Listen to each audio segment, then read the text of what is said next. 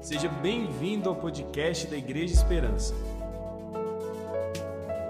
Nos acompanhe nas redes sociais. Acesse arroba Igreja Esperança. Desejamos que a sua vida seja abençoada pela palavra a seguir. Meus queridos, pegando aqui a ponte com o que foi ministrado, eu creio que para nós, líderes, obreiros, ser leve também implica em sermos lavados pela palavra e sermos ungidos com óleo do Espírito Santo. Só é possível ter uma vida leve,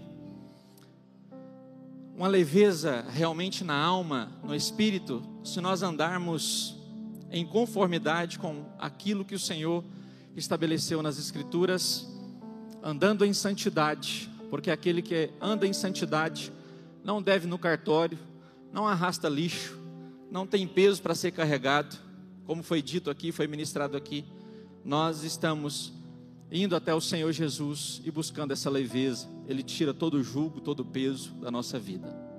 E quando nós falamos sobre ministério, aqui nós estamos com um grupo seleto de líderes de diversos ministérios. Quando nós falamos de liderança, liderar é discipular, liderar é transferir vida. E aí, muito mais do que as, a qualificação que temos, muito mais do que o conhecimento que adquirimos, muito mais do que a experiência do dia a dia, né, do ministério, nós transmitimos vida. E aí vem uma pergunta ao meu coração, eu queria que você também se fizesse essa pergunta: como é que está a minha vida? O que eu tenho para oferecer? Eu só posso oferecer aquilo que tenho. Como está a minha alma? Como está o meu coração? E uma das bases, uma das estruturas da nossa escola ministerial é justamente isso. Nós trabalhamos muito mais a estrutura emocional, moral e espiritual do obreiro do que adentramos nas suas é, tarefas peculiares. Porque a nossa preocupação como igreja de esperança é que todos nós que lideramos, todos nós que auxiliamos os nossos pastores em diversas áreas, possamos transmitir saúde emocional e saúde espiritual. Só para você ter uma ideia, quantos e quantos problemas devastadores surgem no meio da igreja quando um líder doente transmite essa doença para os seus liderados. Quantas rebeliões temos, quantas desobediências passamos, quantas situações difíceis, porque muitos líderes ainda não foram curados, a sua vida ainda não está leve, ainda existem é, um histórico difícil. Eu me lembro que alguns anos atrás, eu e também outros pastores, dentre eles que eu me lembro agora, o pastor Fábio Lucas, alguns anos, muitos anos, eu creio que no início da nossa igreja, o pastor Romeu selecionou 70, 60 e poucos, 70 é, candidatos a pastores, e aí nós começamos um trabalho de ministração, uma série de ministrações, preparando esses pastores para a consagração. E aí, quando nós começamos a ministrar, e dentre alguns assuntos eu vou é, ministrar aqui nessa noite, muitos pastores ou candidatos a pastores nos procuraram com problemas morais terríveis e históricos, pecados morais que não é, é, é pertinente a nenhum, nenhum homem nem mulher que não serve a Deus praticar, quanto mais um obreiro. Quantos casos de adultério, prostituição, quantos casos de lascívia, de abusos, nós temos no seio da igreja, do ministério. Então a nossa preocupação é tratar justamente isso para sermos realmente leves. Porque essa leveza ela é muito mais do que um estereotipo, é muito mais do que expressar através de um sorriso, ou de um aperto de mão, ou de um abraço. Essa leveza precisa ser uma leveza espiritual, que somente a presença do Espírito Santo é capaz de trazer. Essa leveza é quando você chega em qualquer ambiente, as pessoas vão dizer assim: tem algo diferente com essa pessoa. Quando ele chega, o ambiente se transforma, uma nova atmosfera se inicia. Isso é a presença de Deus. E o Senhor nos deixou uma grande comissão. E para cumprirmos essa comissão, que é o ID, nós precisamos realmente ter uma vida autêntica e saudável. E aí eu quero trazer aqui para você, não sei se vai dar tempo de nós passarmos por todos os mandamentos, mas eu quero pontuar com vocês aqui dez mandamentos, vai ser uma ministração bem didática. Dez mandamentos para obter poder espiritual. Enquanto eu molho a palavra, você pode ler esse tema?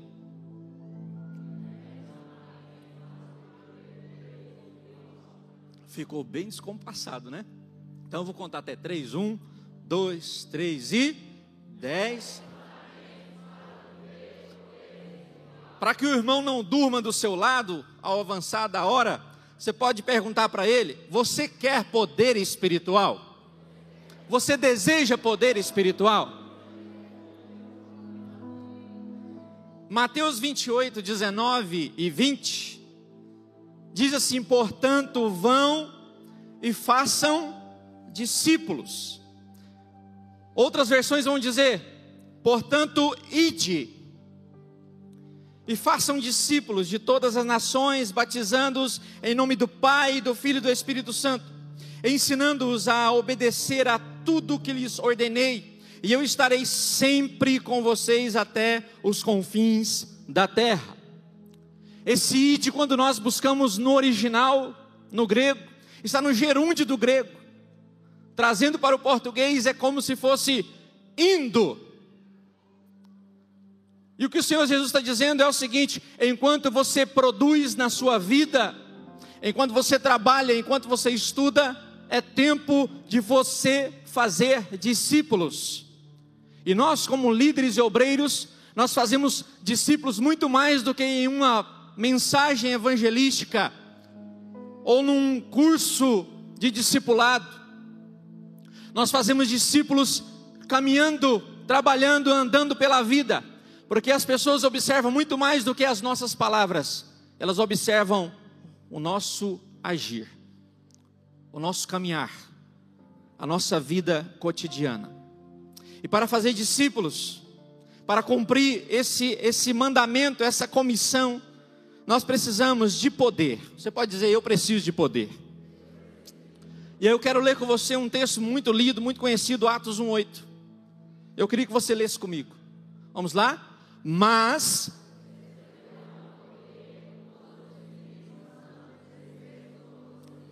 e sereis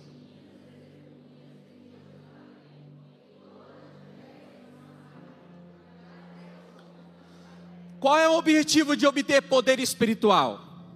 Testemunhar. Quando testemunhamos, automaticamente cumprimos a comissão de ir e fazer discípulos. O nosso testemunho, o nosso comportamento, as nossas palavras, a nossa família, a nossa casa faz muito mais discípulos do que uma pregação evangelística. Muito mais. Por isso a minha vida, a sua como obreiro, como líder, precisa ser um sermão ambulante. Aonde você for, você precisa pregar até sem palavras mesmo em silêncio, sempre pregando. Para cumprir o nosso chamado, precisamos certamente de talento, precisamos de estudo, precisamos de capacitação, precisamos de sabedoria. Sabedoria é ter a capacidade de usar o conhecimento que adquirimos. Não adianta termos conhecimento sem sabedoria, porque sem sabedoria nós não vamos praticar nada. Mas além de tudo isso, nós precisamos de poder espiritual.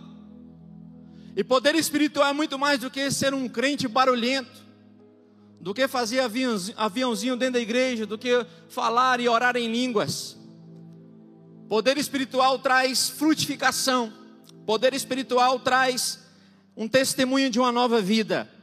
E para cumprir esse id, cheio do poder espiritual, eu quero compartilhar com você aqui alguns mandamentos para obter poder espiritual. E o primeiro mandamento é: permita que Deus ame alguém através de você. Como é que você é conhecido? Você é conhecido como discípulo de Jesus? Jesus disse que seríamos conhecidos como seus discípulos, não pela nossa unidade doutrinária, não pela placa dos nossos templos, não pelos nossos costumes, nem pela nossa influência ou pela nossa capacidade de articulação. A maior identificação que Jesus deixa na Sua palavra em João 13, 35, a maior identificação que somos os seus discípulos verdadeiros é a presença do amor entre nós. Ele diz: Nisso todos conhecerão que sois meus discípulos, se vós vos amardes uns aos outros, ou se vos amardes uns aos outros. O que Jesus está dizendo aqui é que através da nossa vida, dos nossos relacionamentos sólidos, nós vamos demonstrar o verdadeiro amor que precisa estar presente na vida de um líder, precisa estar presente na vida de um pastor de um obreiro. É tão interessante que uma vez eu estava pastoreando uma congregação e um irmão chegou até mim e falou assim: Pastor, como é que o senhor dá oportunidade para o fulano, sendo que o fulano fala mal do senhor pelas costas? Como é que o senhor lidera? Como é que o senhor dá espaço? Como é que o senhor honra essa pessoa? O senhor não sabe que ele faz isso, não? Eu falei assim: Sei, eu faço. Eu sei que ele tem fofocado. Eu sei que ele tem liberado palavras de derrota, de calúnia. Mas aquele que lidera, aquele que pastoreia, ele não escolhe as ovelhas que o Senhor Jesus manda. E através da prática do meu amor, com certeza o coração dessa pessoa será constrangido. E ele vai mudar não pelas minhas palavras, não pela, pelo chicote em cima do púlpito, não pelas chamadas de atenção, mas ele vai mudar, ele vai mudar pelo exemplo que eu estou dando de amor. E aí Jesus vai dizer: Olha, vocês serão conhecidos como os meus discípulos, vocês serão conhecidos em toda a sociedade, se vos amardes uns aos outros, construindo relacionamentos sustentados pelo amor. Jesus também disse no capítulo 13, verso 34: Um novo mandamento vos dou. Olha, nós estamos aqui profetizando e vivendo o novo de Deus. Um novo mandamento vos dou, que vos ameis uns aos outros, como eu vos amei a vós, que também vós, uns aos outros, vos ameis. Esse é o primeiro mandamento para obter poder espiritual.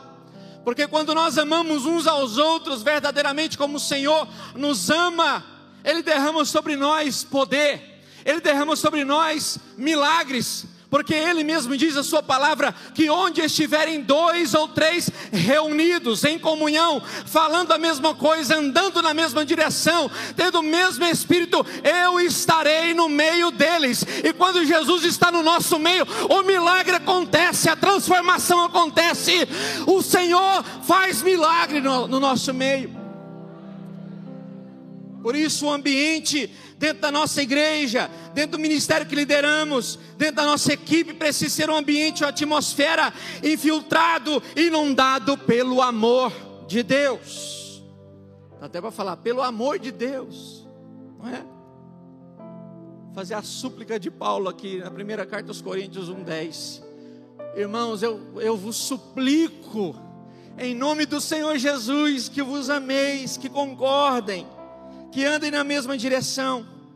E aí, pensando sobre o amor, eu listei aqui três características do verdadeiro amor, o amor que o Senhor Jesus nos amou.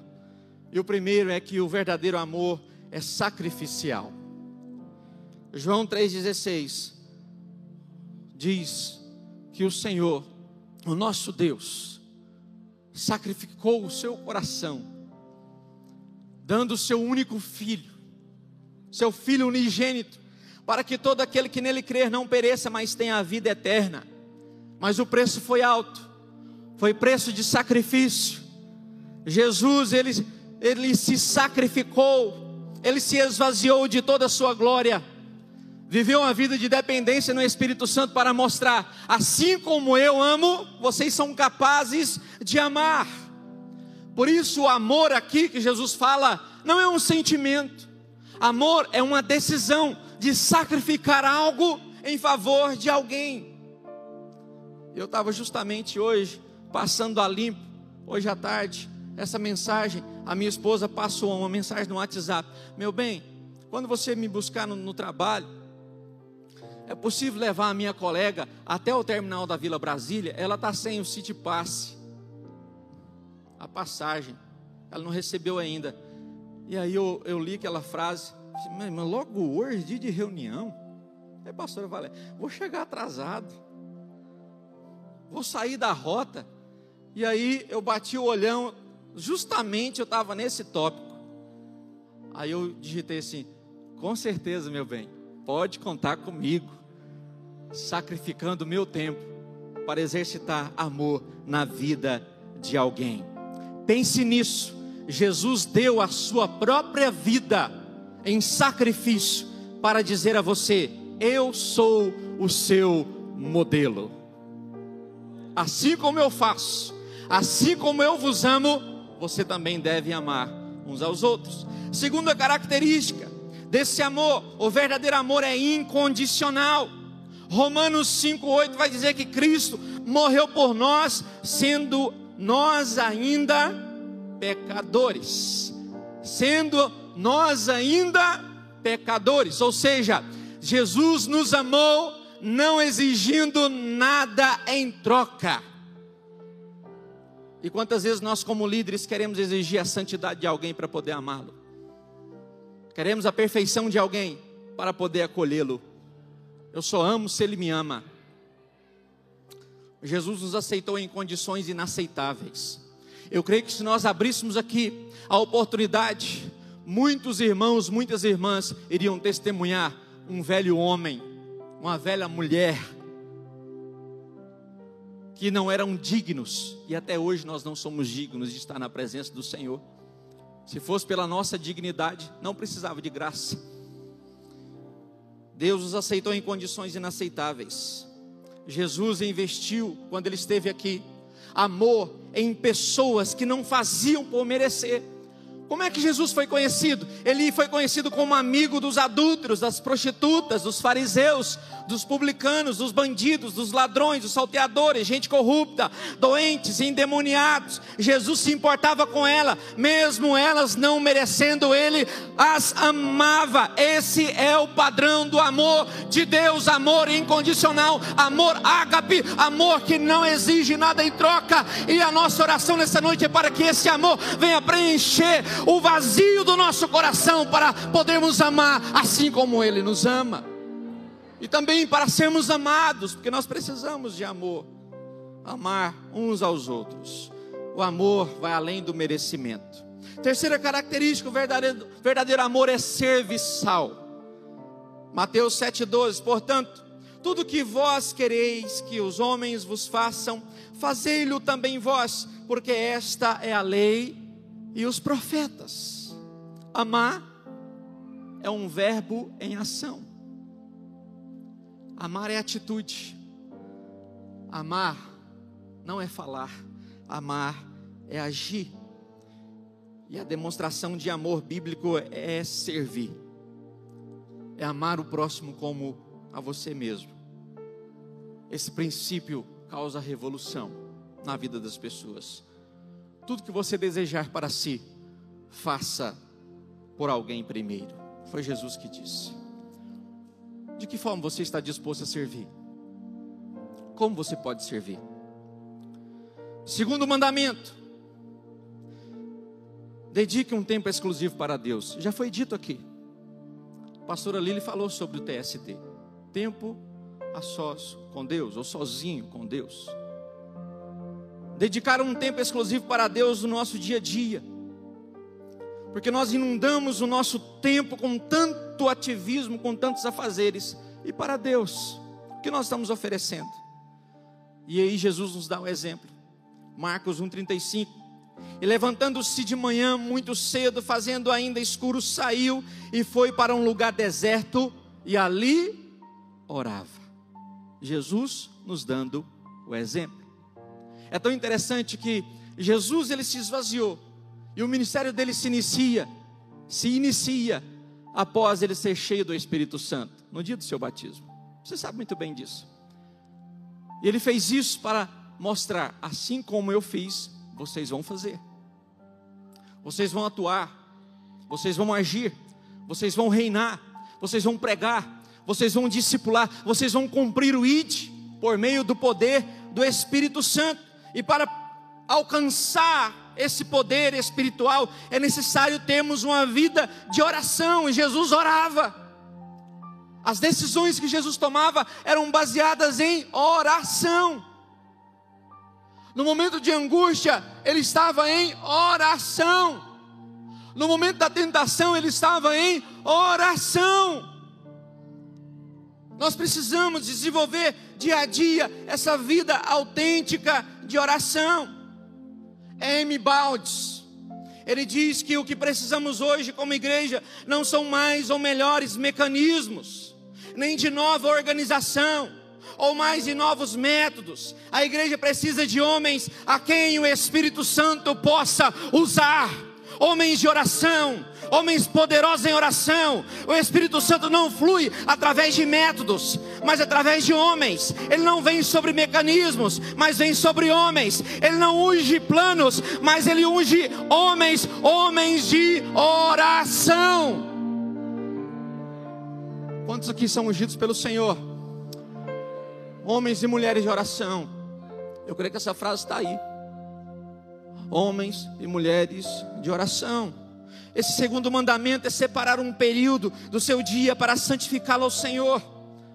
Nós pregamos, estamos pregando agora, muito falamos sobre oração, mas pouco se ora de verdade. Aprendemos a depender muito mais dos recursos humanos do que dos recursos de Deus.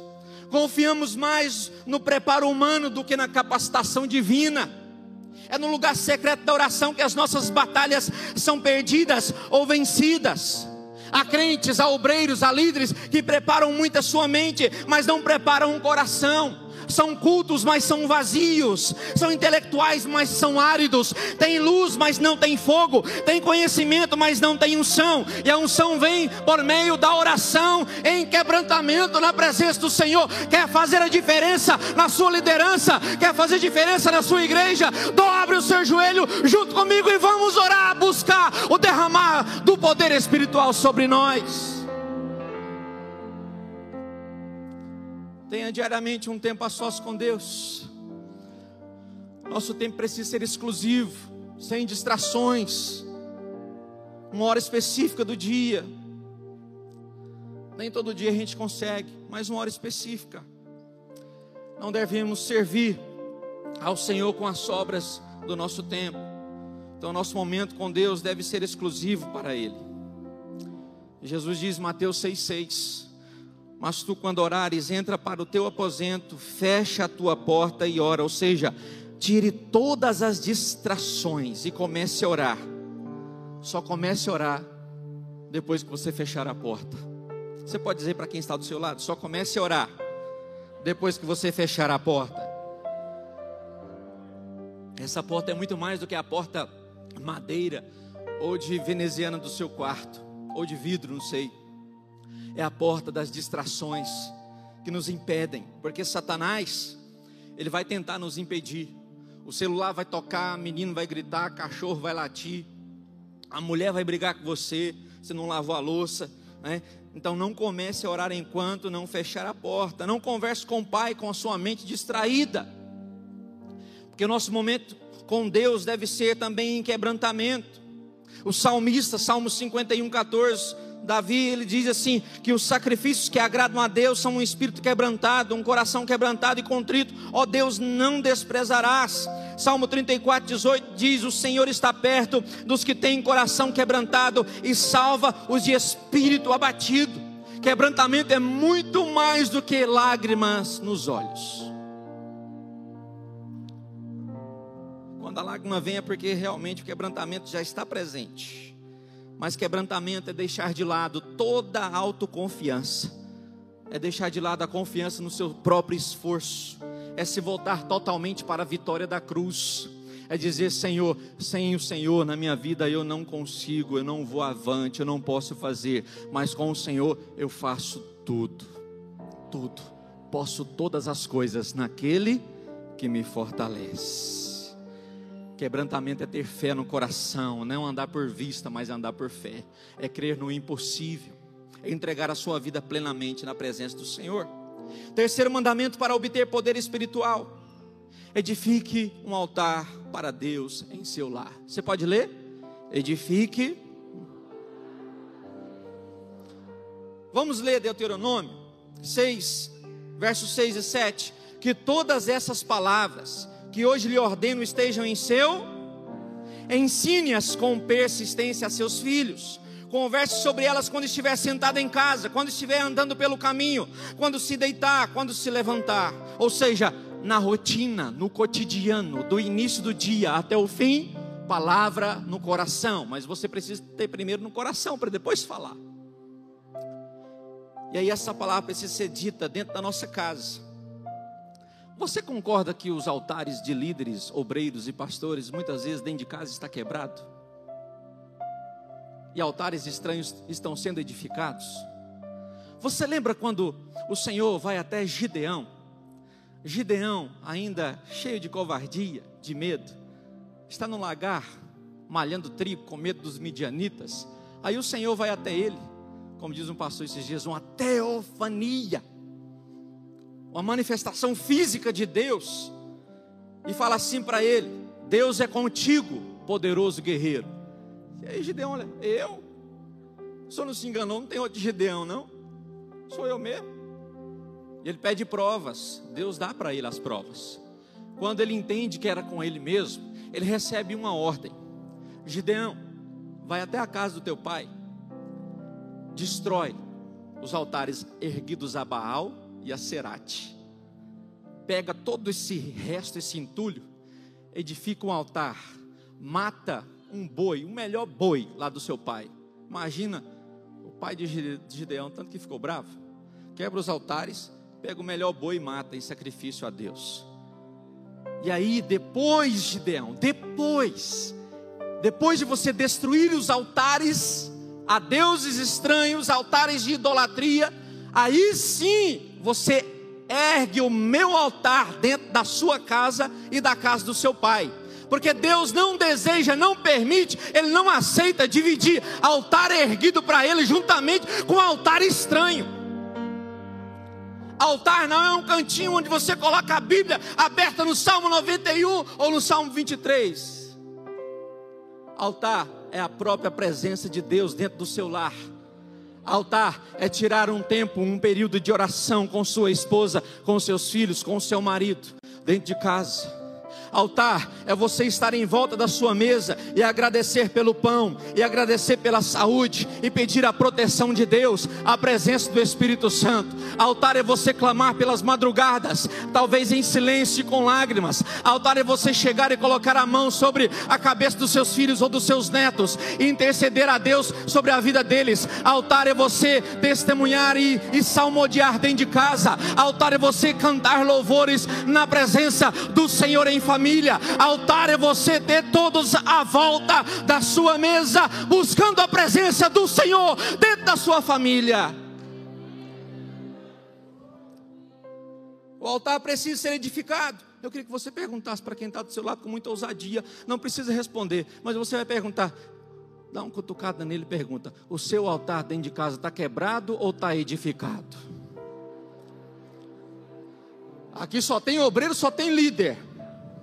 Como é que está o seu altar? O nome do Senhor está sendo invocado? Ou você está abrindo a sua boca para proferir maldição, xingamento, é, palavras torpes sobre a vida da, do seu cônjuge e dos seus filhos? Você está abrindo brechas no mundo espiritual para trazer maldição sobre a sua casa, líder? Ou você está consagrando a sua família na presença do Senhor? Esses dias eu fui visitar uma família juntamente com a minha esposa. Não foi bom. Tinha cada manta de cupim desse tamanho. Cupim do interior aí. E aí eu falando sobre algumas experiências. Ela falou assim: Pastor, o senhor podia orar dentro da minha casa, igual o senhor orou aí, na casa de um irmão, uma vez, que eu pastoreava. Mas eu fui expulsando demônio. Eu entrei na casa dela, eu senti uma opressão e fui dentro dos quartos. Sabe, pentecostal, né? Sai daqui! Ia num quarto, ia no outro, e a mulher chorava. E o pastor faz isso, eu falei assim, minha irmã, fazer até eu faço, mas não adianta se o altar do Senhor não for edificado dentro da sua casa. Não adianta se o comportamento não mudar dentro da família. Não adianta se os relacionamentos não forem reestruturados. Não adianta. O demônio que eu expulsar vai voltar por sete portas dentro da sua casa se você não mudar a atitude. Você precisa erguer, juntamente com seu marido, altares dentro da sua casa. Você precisa, você, vocês precisam, como pais, impor as mãos sobre os seus filhos, as suas filhas que estão tendo visões de vultos, estão sendo opressos. Minha irmã, meu irmão, usa a autoridade, o sacerdócio que Deus deu a você e ergue o altar de Deus dentro da sua casa. Se a igreja entendesse isso, nós, os pastores, não estaríamos enfadados de tanta picuinha e problemas ínfimos e insignificantes que as pessoas trazem. Quando o altar é erguido, até os conflitos são resolvidos entre eles, porque Deus dá sabedoria, Deus dá paciência, Deus dá domínio próprio, Deus dá palavras de bênção entre a família, a atmosfera muda, mas para que o altar de Deus seja erguido, nós precisamos todos os dias destruir altares que estão tomando o lugar do altar de Deus dentro da nossa casa. Altar da pornografia, altar da lascívia, altar do adultério, altar da traição, altar da mentira, altar da desonra, tudo isso precisa ser destruído dentro da nossa casa e a presença do Senhor está constante constantemente. Aleluia. Quer ter poder espiritual? Começa dentro de casa. Nós trazemos de casa para a igreja o avivamento, o renovo, e não da igreja para casa. Aqui é lugar de celebrar aquilo que já acontece lá. Louvar a Deus, ler a Bíblia, orar, abençoar. Infelizmente, o altar da maioria dos obreiros está em ruínas.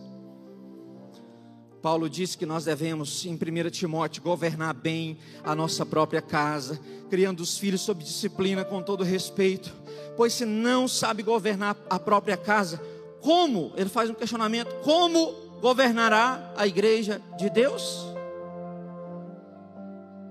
Tito 1,6. Paulo escrevendo, ele vai dizer: Olha, vocês, nós, obreiros, líderes, precisamos ser marido de uma só mulher ter os filhos crentes e que não sejam acusados de libertinagem ou de insubmissão.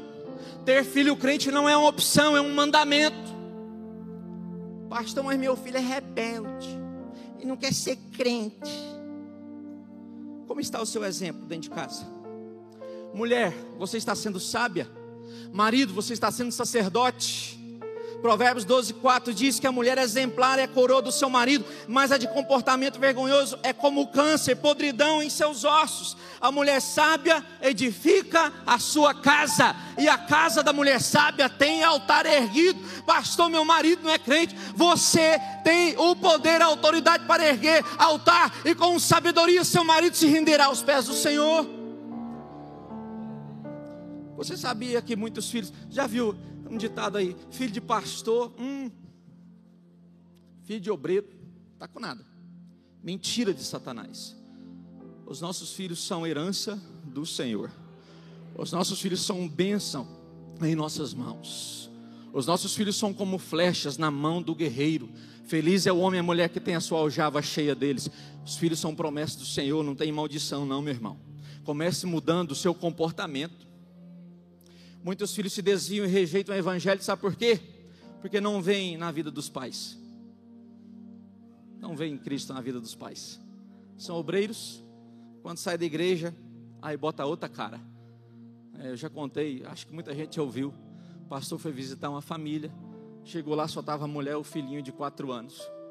E o menininho vinha, olhava para o pastor, intrigado, procurando, dava a volta no pastor. O pastor ficou se perturbado: o que está acontecendo? E a mulher se com medo, né? Porque criança fala a verdade assim, né? Ela, sai daqui, menino. E aí teve uma hora que a mulher foi fazer o café. E aí o menininho veio de novo. E o pastor, vem cá, o que está acontecendo? Eu estou procurando a outra, pastor. Aí, a outra o quê? É, a outra cara, que meu pai falou que o senhor tem duas caras. E o irmão era, era presbítero na igreja.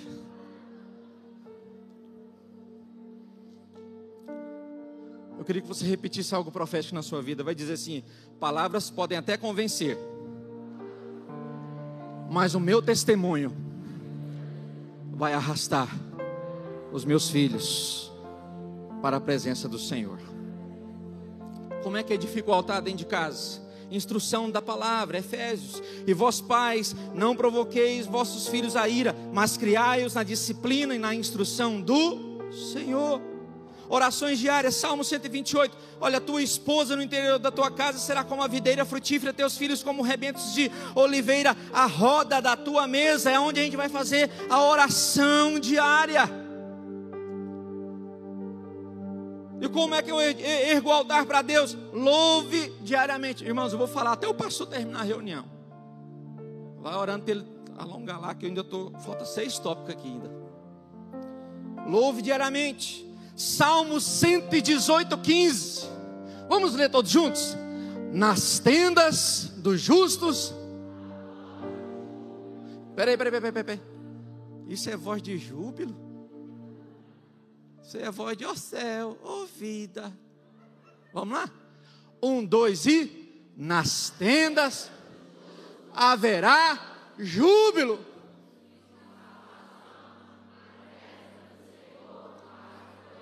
Aleluia, júbilo. Canções, louvores. Quarto mandamento para você obter poder espiritual: perdoe. Você pode ler? Fale para uma ou duas pessoas para ele não dormir. Fala, perdoe.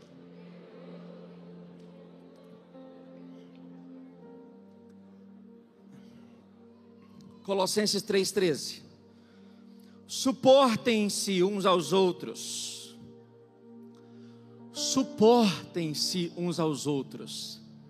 E perdoem as queixas. E perdoem as queixas que tiverem uns contra os outros. Perdoem como o Senhor lhes perdoou. Você pode repetir o final? Perdoem. Mais uma vez, perdoem.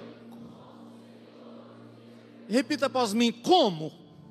A gente está na sala de aula. Como? Como é que eu devo perdoar? Como o Senhor me perdoou. O pastor João Donderley, Doiderley, rapaz, esse aqui deve ser doido mesmo, Doiderley. Ele diz que perdoar é aliviar através da própria voz, é remédio contra o rancor, é estender a mão da própria alma, é dizer: está tudo bem, é despertar um sorriso desacreditado, é ser leve. Você já percebeu que quando você perdoa alguém, você, muitos vão dizer: ah, é como se um peso estivesse sendo tirado das minhas costas. Você já ouviu isso? é abraçar um corpo desabraçado, é a segunda chance, é a balança que pesa o passado e futuro, é redenção, é doar compreensão para quem se perdeu. E aí eu te pergunto: o que fazer quando alguém te ofende? O que fazer quando o irmão te ofende? E aí eu quero fazer uma segunda pergunta. Você pode aplaudir a vida dos nossos pastores? Na pessoa do Senhor Jesus? Maravilha! É o Senhor quem dá pastores à igreja. É o Senhor quem dá pastores à igreja. É o Senhor quem dá pastores à igreja. Seja grato pelo seu pastor. Seja grato pela vida dele. O que devemos fazer quando o irmão nos ofende? E segunda pergunta, o que fazer quando não foi nós que ofendemos? mas foram os outros que nos ofenderam. Eu quero resumir esse tópico aqui dizendo para você que o perdão exige diálogo e transparência. Diga algo profético, diga assim após mim: o tempo só cura queijo. Mais uma vez, isso é profético. O tempo só cura queijo. Você pode profetizar na vida de um ou dois? Diga: o tempo só cura queijo. O tempo não cura mágoa. O tempo não cura ferida. O tempo não sara dor. Para perdoar é necessário confronto. Para perdoar é necessário que você volte. Para perdoar é necessário você fazer o caminho de volta, não é fugir do problema. Perdão não é sentimento.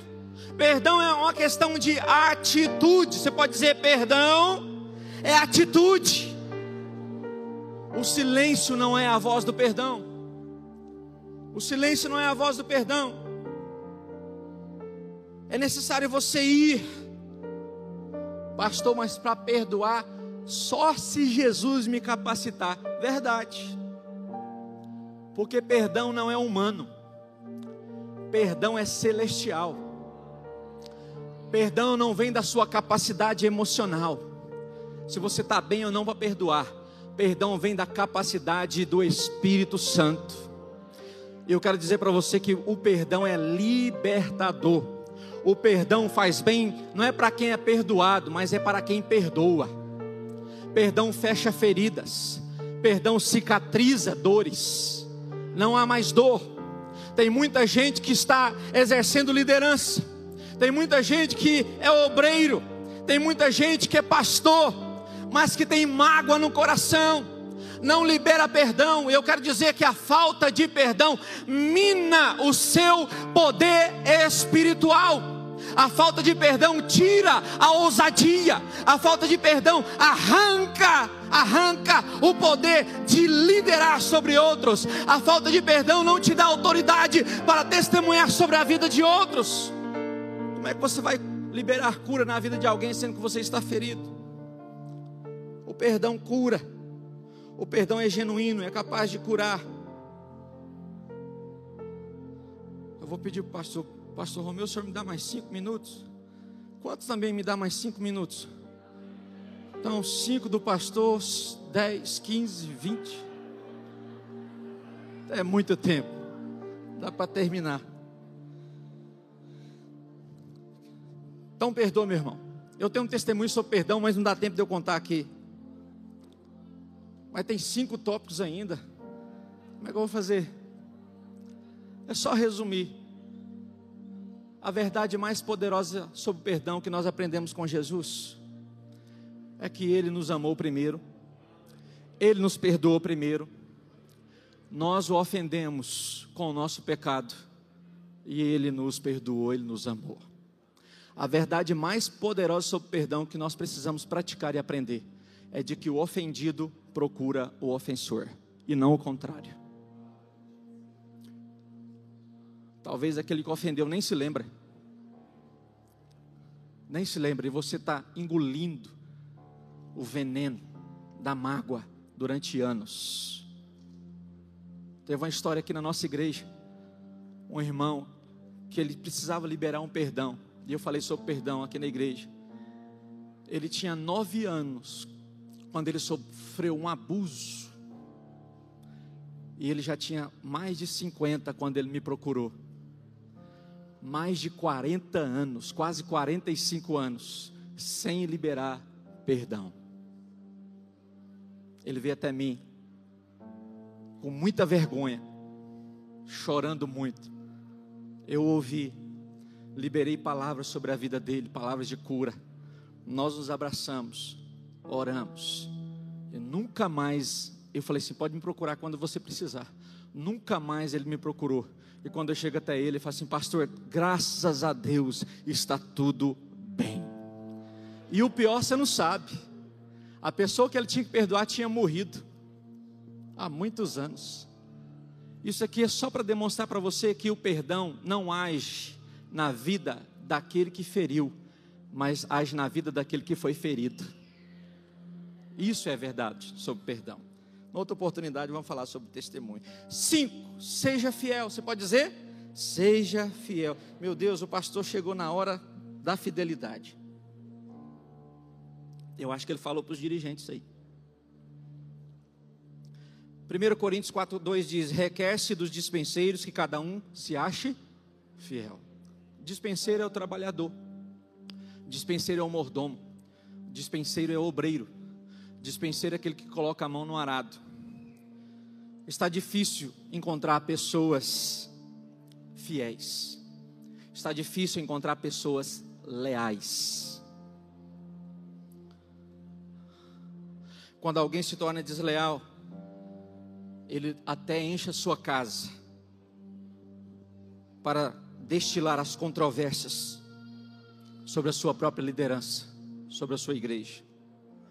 Irmãos, eu queria que todos, por favor, em respeito à palavra, não a mim, mas cessasse as conversas. Que quem está falando não sou eu. Deus está falando ao coração de muitos. Se você não precisa, é hora de você quietar, com muito carinho, muito carinho. Está difícil encontrar lealdade no ministério. Você lembra de Corá? Você lembra de Datã? Você lembra de Abirão? Levantaram-se contra Moisés, condenaram a sua própria vida com a deslealdade de mais 250 homens. Foram engolidos pelo chão, foram consumidos pelo fogo. Eu quero dizer que a deslealdade, a deslealdade no meio do ministério está matando muitos, muitos, que se levantam até em nome de Deus. Alguns dias atrás eu passei um constrangimento muito grande.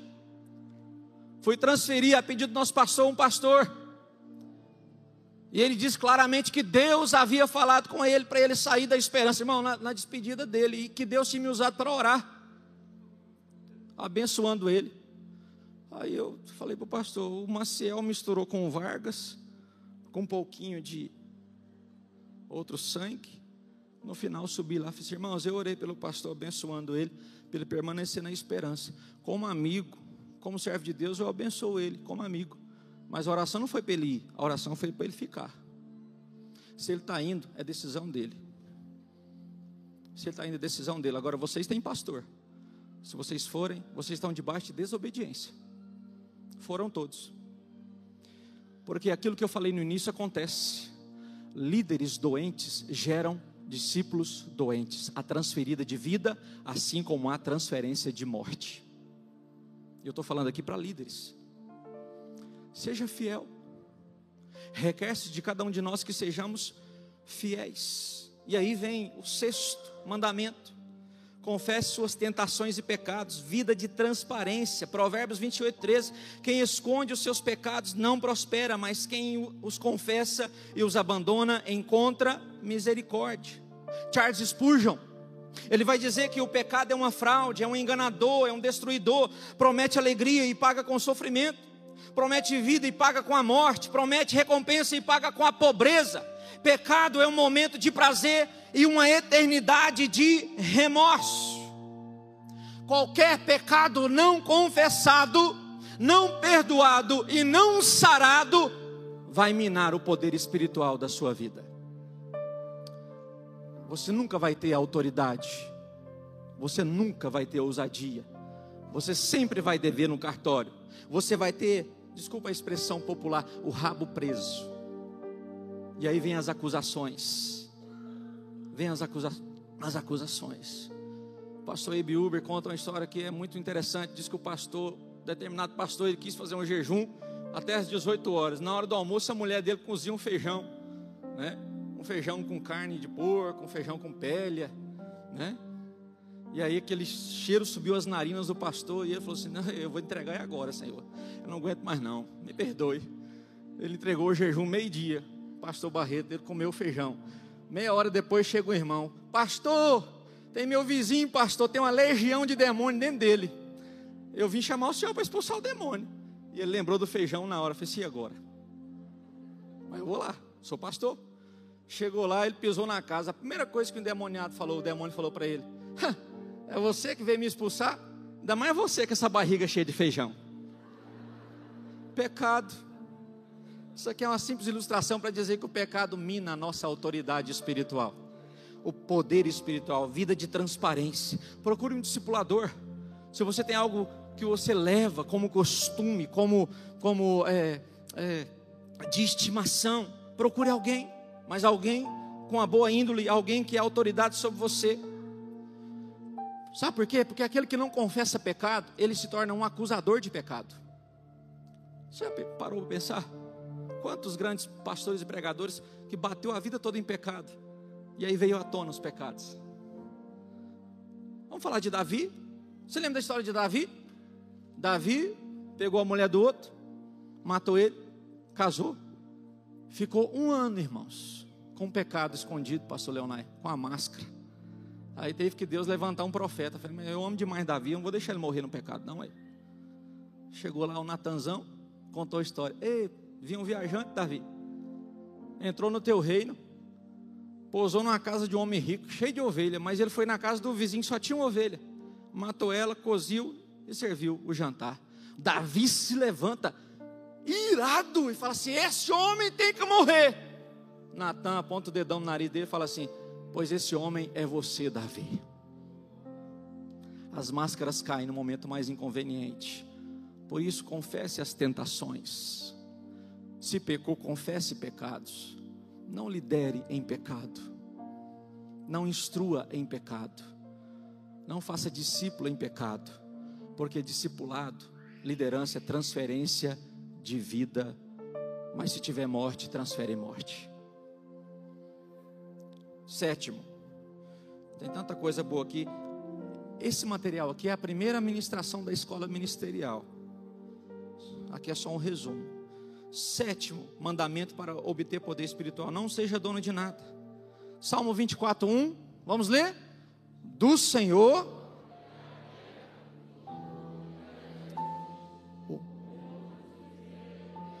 Do Senhor é tudo. Você pode falar?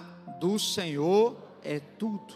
Sempre reconheça que Deus é o dono de tudo na sua vida. Fazendo essa liberalidade, você não vai ter peso, você vai ter responsabilidade, mas você vai entender que o dono é o Deus Todo-Poderoso. O ministério não é teu. A família que Deus te entregou para você administrar não é sua, é dele. Os meus filhos são do Senhor. Você já consagrou seus filhos ao Senhor? Tudo que você tem é dele. O seu carro é do Senhor. O seu carro é do Senhor. Sua casa é do Senhor. Isso é viver por fé.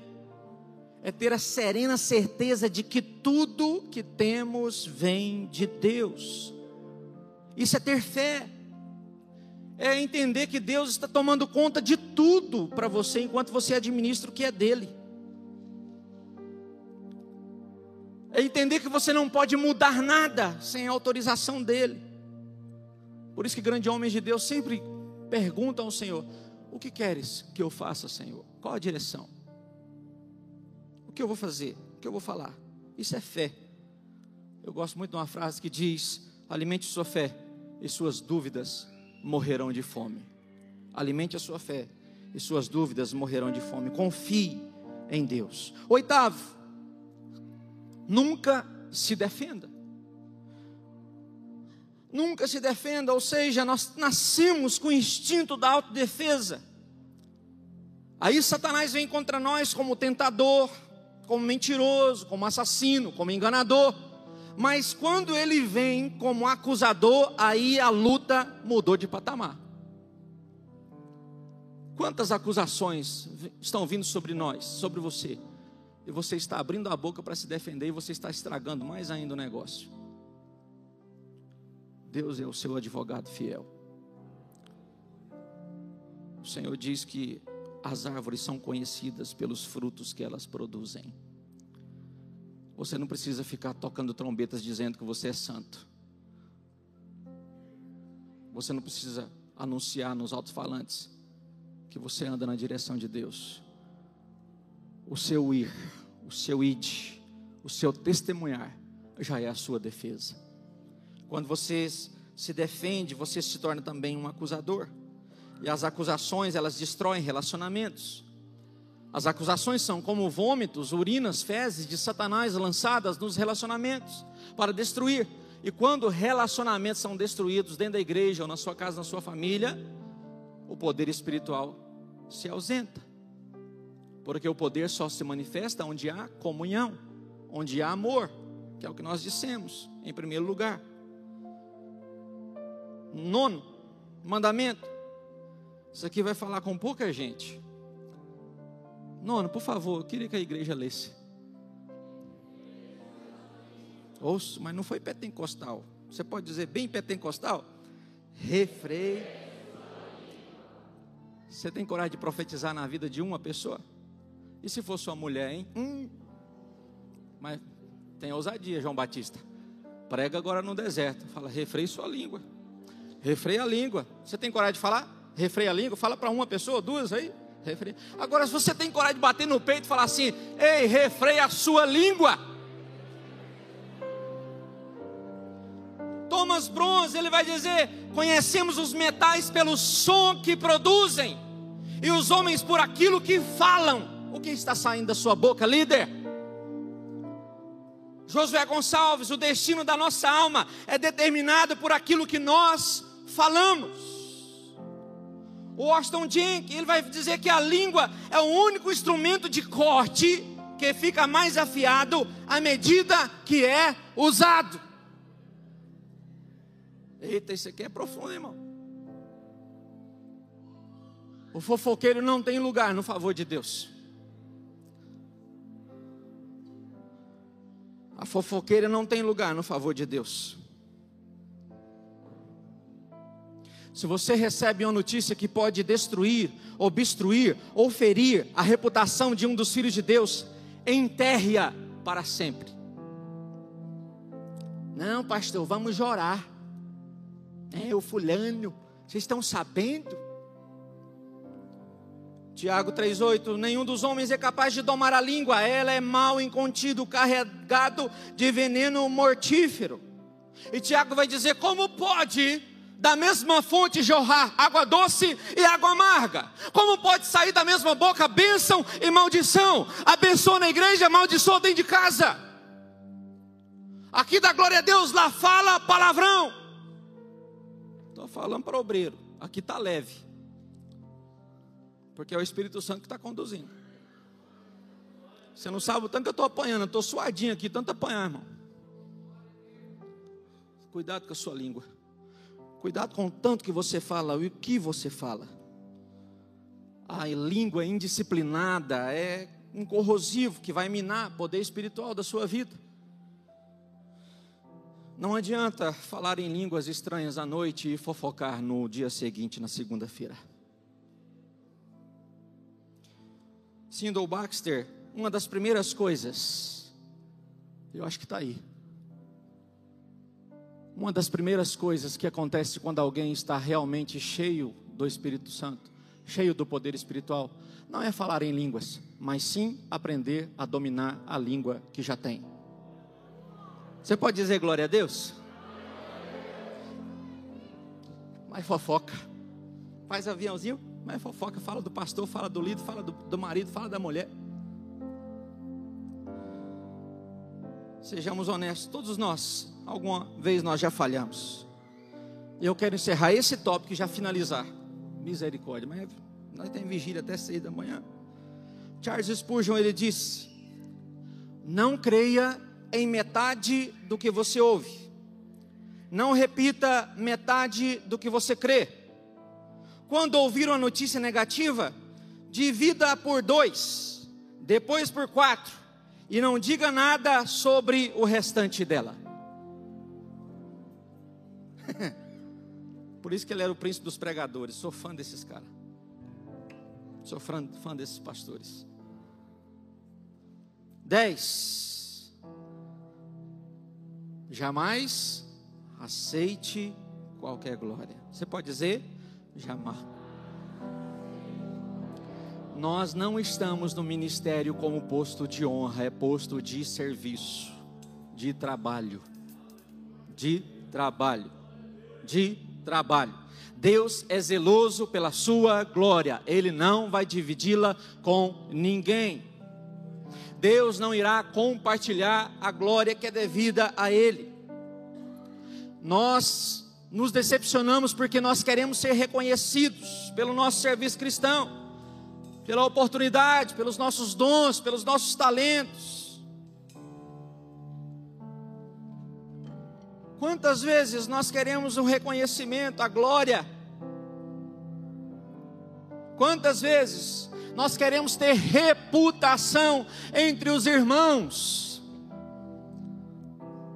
Por isso é um exercício diário na vida do líder, do pastor, do pregador quando você receber um elogio, transfira na sua alma, no seu coração, toda a glória ao Senhor. Humilhe-se, humildade. O Senhor diz que aquele que anda em humildade, aquele que se humilha, é o Senhor que exaltará. Aquele que se exalta será humilhado, aquele que se humilha será exaltado, diz o Senhor.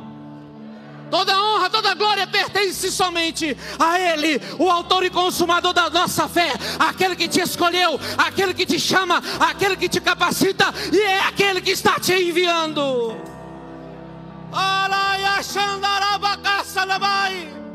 Toda glória pertence ao Senhor. Você pode ficar em pé.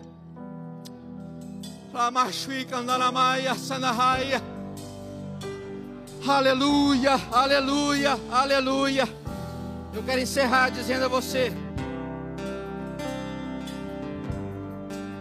não clame mais pelo derramar do poder espiritual. Preste atenção aqui, não precisa clamar mais. O poder já está sendo derramado há mais de dois mil anos.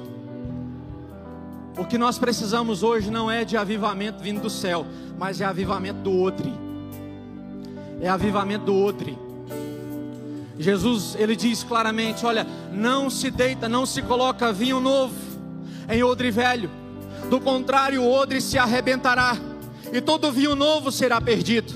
O Senhor Jesus está dizendo: olha, não se coloca o novo de Deus em coisas velhas. Por isso, o Senhor te trouxe aqui nessa noite para renovar você, para mergulhar você, depois que o odre passa pelo processo de fermentação e o, o vinho novo, o suco de uva se transforma em vinho, o álcool resseca o couro do odre. E aí, você sabe o que, é que eles fazem no Oriente Médio? Eles pegam o odre ressecado, endurecido, cheio de fissuras, cheio de, de aberturas, incapaz de reter o vinho novo. Eles mergulham o odre na água e depois unge o odre com óleo, ou seja, água, palavra de Deus, óleo, unção do Espírito Santo. É isso que nós precisamos. Avivamento do odre, preparar para aguardar aquilo que o Senhor já está enviando. O novo não chegará, o novo de Deus já está presente na nossa vida.